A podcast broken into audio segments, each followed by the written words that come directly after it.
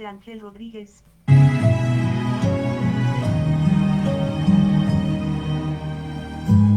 Sé que hay un mundo en mi interior, invisible a los demás, que requiere mi atención. Y cuando el ruido se apagó,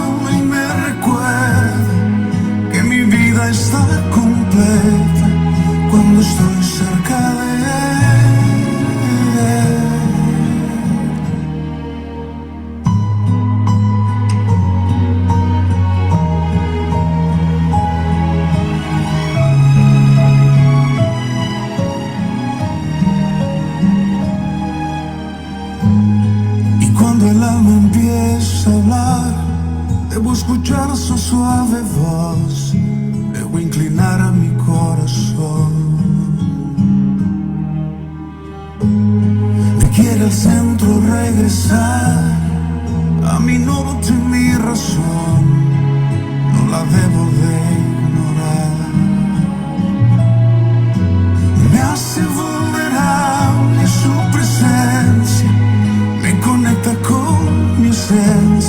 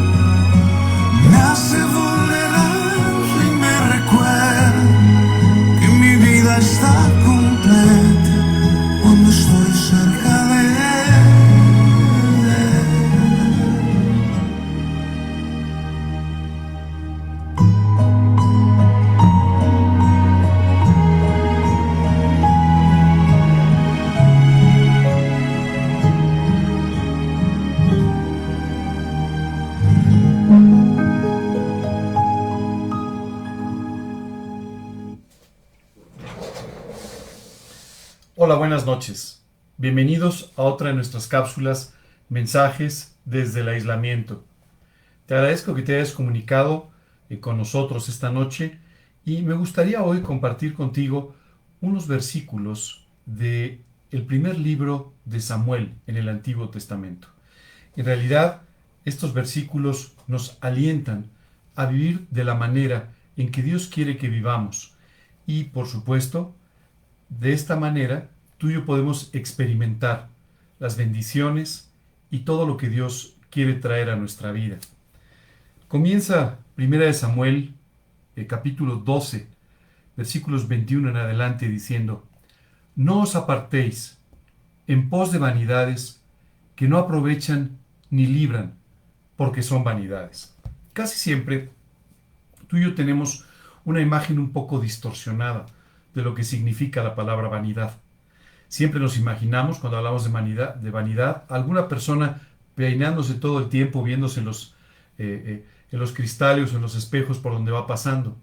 Pero la realidad es que en un sentido mucho más amplio, la palabra vanidad significa cosas vanas, cosas que no tienen un significado eterno, que no tienen una trascendencia eterna.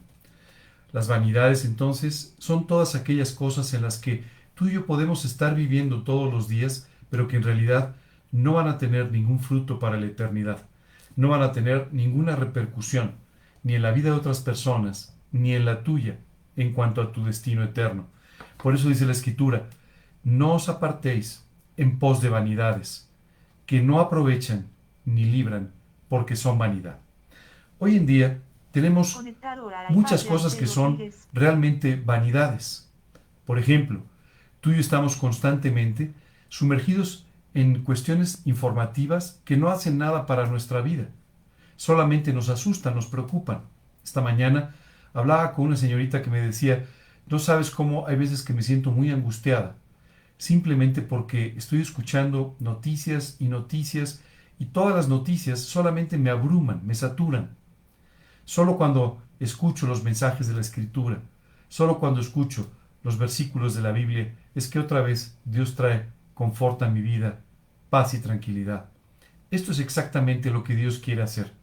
Quiere que tú hagas a un lado aquellas cosas vanas, aquellas cosas que, aun cuando nos preocupen en esta vida, no tienen mayor significado, y de esa manera te concentres en aquellas cosas que te van a mantener cerca de Dios. Las vanidades, cualquier cosa vana, siempre te va a separar y va a hacer que tú pongas tus ojos en otra cosa, que pongas tus ojos en el dinero, en las cosas materiales, que pongas tus ojos en tu apariencia, que pongas tus ojos en aquellas cosas que, que puedes comprar y que son satisfactores. Todo esto, solo te quiero decir algo, se va a quedar aquí. Si tú quieres saber qué es algo vano, solamente piensa qué se va a quedar aquí el día que tú vayas. Y todo eso es vanidad. Dice otro libro en la escritura, vanidad de vanidades, dijo el predicador. Vanidad de vanidades, todo es vanidad. Dice la escritura, pues Dios no desampara a su pueblo por su grande nombre, porque Dios ha querido haceros pueblo suyo. Sabes, este versículo es muy alentador.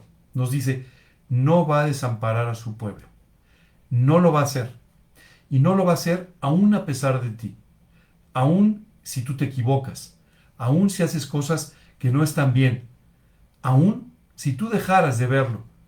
Él simplemente, dice la escritura, nunca te va a desamparar simplemente por su gran nombre. Él es fiel. Y como es fiel, no importa tu infidelidad, Él seguirá siendo fiel siempre para contigo, lo cual es una gran tranquilidad. No sabes cómo a mí me da tranquilidad el saber que, independientemente de quién soy, independientemente de mis errores, de todos modos, Dios me sigue amando y sigue siendo fiel para conmigo, siempre. ¿Por qué? Simplemente porque Dios ha querido hacerme parte de su pueblo.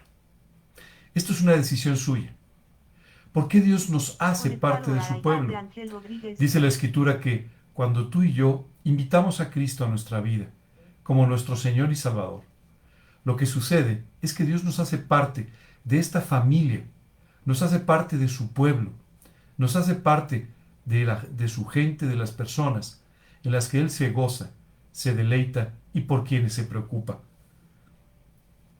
Continúa diciendo, así que lejos sea de mí que peque yo contra Dios, cesando de rogar por vosotros, antes os instruiré en el camino bueno y recto.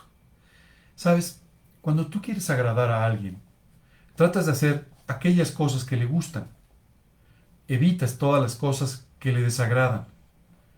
Cuando tú amas a Dios, cuando tú quieres agradar a Dios, sin duda harás todas aquellas cosas que sabes agradan a Dios.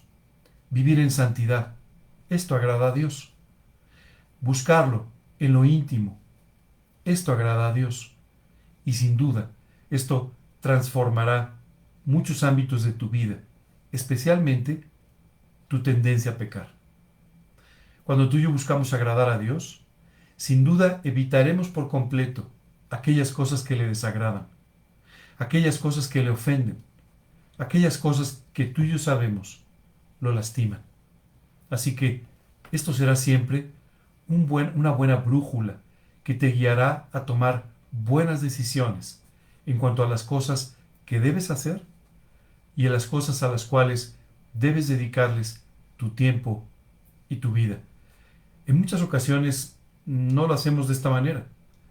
Dice después, solamente temed a Dios y servidle de verdad con todo vuestro corazón. ¿Por qué la Biblia dice servidle de verdad? Porque muchas veces tú y yo le servimos, pero en realidad no lo hacemos por amor.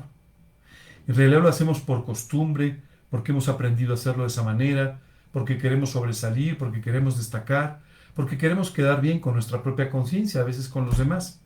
Pero en realidad, eso no es servir al Señor. Fíjate lo que dice otro pasaje en el Antiguo Testamento. Dice pues el Señor, porque este pueblo se acerca a mí con su boca y con sus labios me honra, pero su corazón está lejos de mí, y su temor de mí no es más que un mandamiento de hombres que les ha sido enseñado. Hay veces que tú y yo podemos hablar constantemente de Dios, que Dios te bendiga, que Dios te colme de sus bendiciones, y empezamos a aprender ciertas fórmulas de cortesía en las cuales incluimos a Dios. Empecemos a orar dándole gracias a Dios por los alimentos, pero a veces en realidad no lo estamos haciendo con todo nuestro corazón. Lo único que estamos haciendo es seguir mandamientos de hombres que nos han sido enseñados. Hoy te pediría que hagas a un lado todas aquellas cosas que simplemente piensas que debes hacer porque alguien te las enseñó. Hace años, recuerdo cuando yo estaba terminando mi carrera universitaria, teníamos en ese tiempo que hacer todo un protocolo que se llamaba la tesis. Era un libro, un estudio de investigación, con el que después tú presentabas un examen. Normalmente los exámenes eran siempre muy exitosos. Como tú habías escrito la tesis, bueno, pues sabías perfectamente de lo que estabas hablando. Y los profesores normalmente te hacían algunas preguntas que normalmente exhibían tus conocimientos y te hacían quedar muy bien con ellos y con las personas que tú habías invitado. Recuerdo que cuando estaba preparando mi trabajo de tesis, escuché de un joven que había sido reprobado en su examen profesional. Y esto me extrañó muchísimo. Yo dije, pero ¿cómo? Esto no es normal, nunca sucede. ¿Qué fue lo que pasó? Recuerdo que cuando averigué un poco, simplemente entendí lo que había pasado.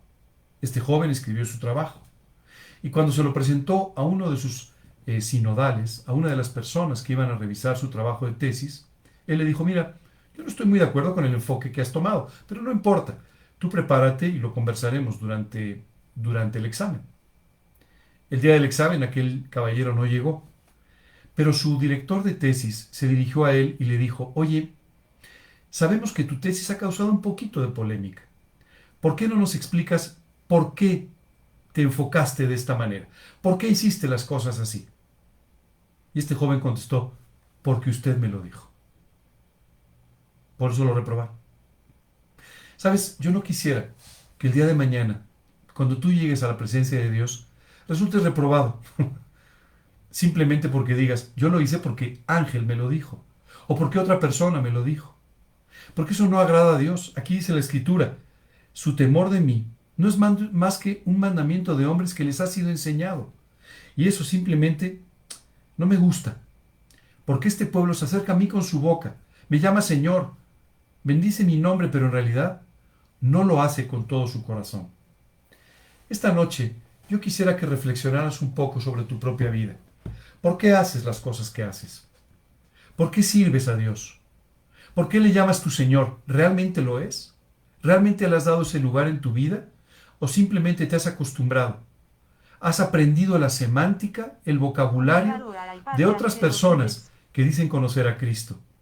Muchas veces esto es simplemente lo que estamos haciendo. Y dice aquí la escritura, solamente temed a Dios y servidle de verdad con todo vuestro corazón. O te invito a que sirvas a Dios con todo tu corazón, a que le busques con todo tu corazón, con toda tu atención, y que realmente revises cada una de las decisiones que tomas para saber si provienen de que alguien te lo dijo o si provienen de tu confianza, de tu fe en el Señor y en su palabra. Te invito a que bases todo lo que crees, todo lo que haces, en lo que dice la palabra de Dios. Jamás serás engañado de esa manera, pero por otro lado, jamás serás desilusionado cuando aquella persona en quien tú confiabas falle delante de ti. Es importante que vayas profundo con el Señor y que le permitas entonces establecer tus propias convicciones basadas en su palabra. De esa manera vivirás siempre de esta forma, siempre con seguridad, siempre con victoria. Continúa diciendo, pues considerad cuántas grandes cosas ha hecho por vosotros. Sabes, los seres humanos tenemos a veces una memoria muy frágil, a veces incluso una memoria selectiva. Y Dios nos dice que tenemos que recordar todas las cosas que Dios ha hecho en nuestra vida. Al pueblo de Israel, Dios le llevó a hacer un ejercicio muy peculiar.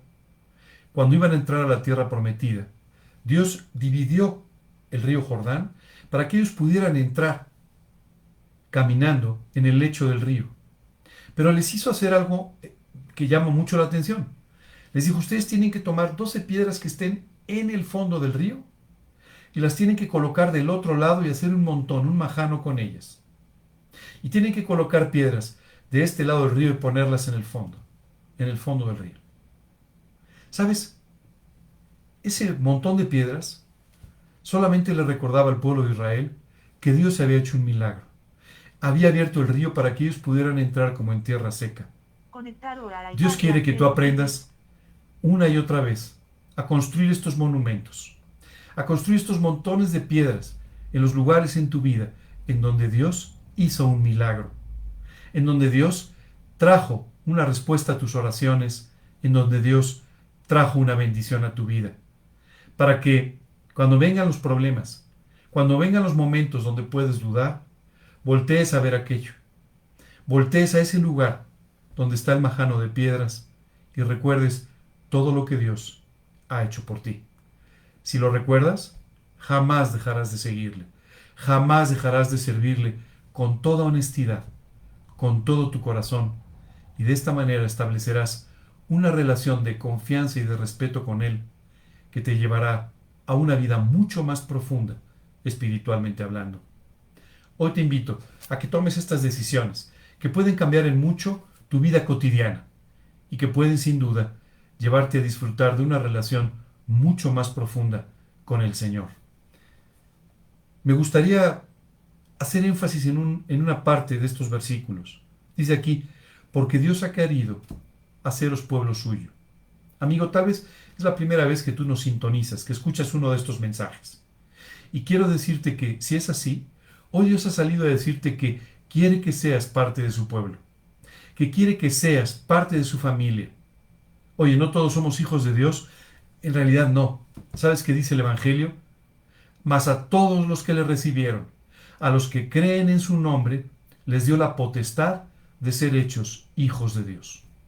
Dios no impone su paternidad en nadie, pero Dios espera que tú decidas invitarlo a tu vida como tu Padre eterno, como tu Salvador, como el Señor de tu vida. ¿Qué es lo que está impidiendo que estés que seas parte de su pueblo? La Biblia dice que cuando pecamos, esto nos separa de su gloria, nos separa de una relación personal con él. Así es que ese es el problema que tú estás enfrentando esta noche. Eso es lo que te separa de ser parte de su pueblo.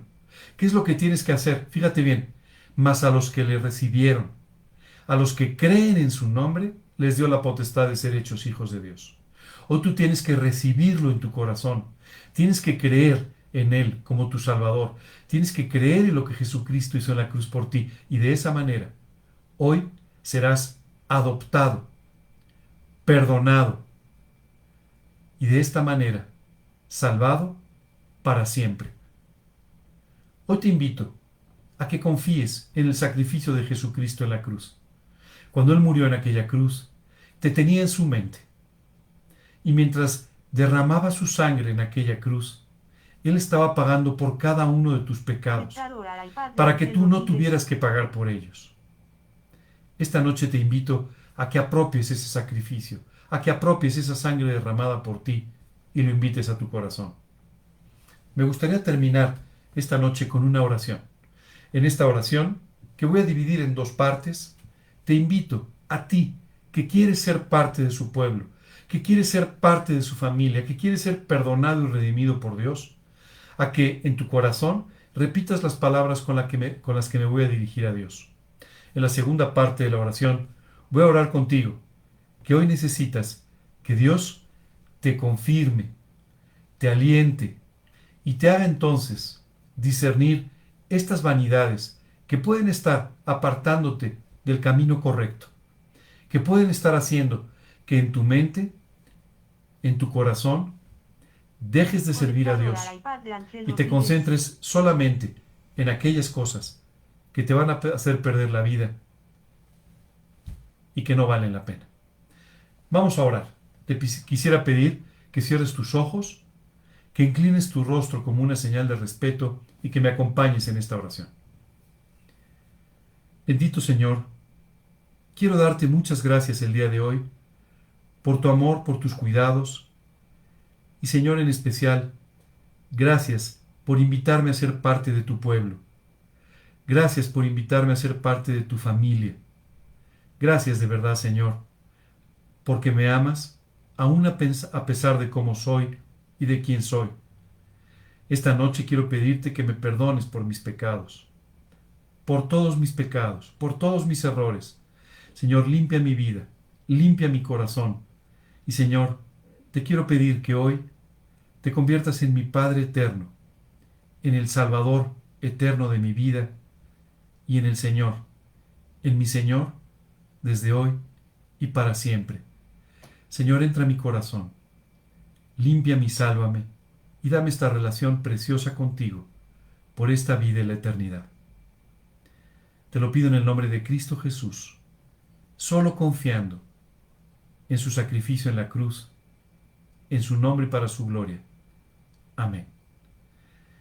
Señor, el día de hoy vengo delante de ti a reconocer, Padre, que he invertido mi tiempo en algunas vanidades, algunas vanidades ilusorias que solamente me han quitado el tiempo y han distraído mi atención de las cosas eternas, de las cosas realmente importantes.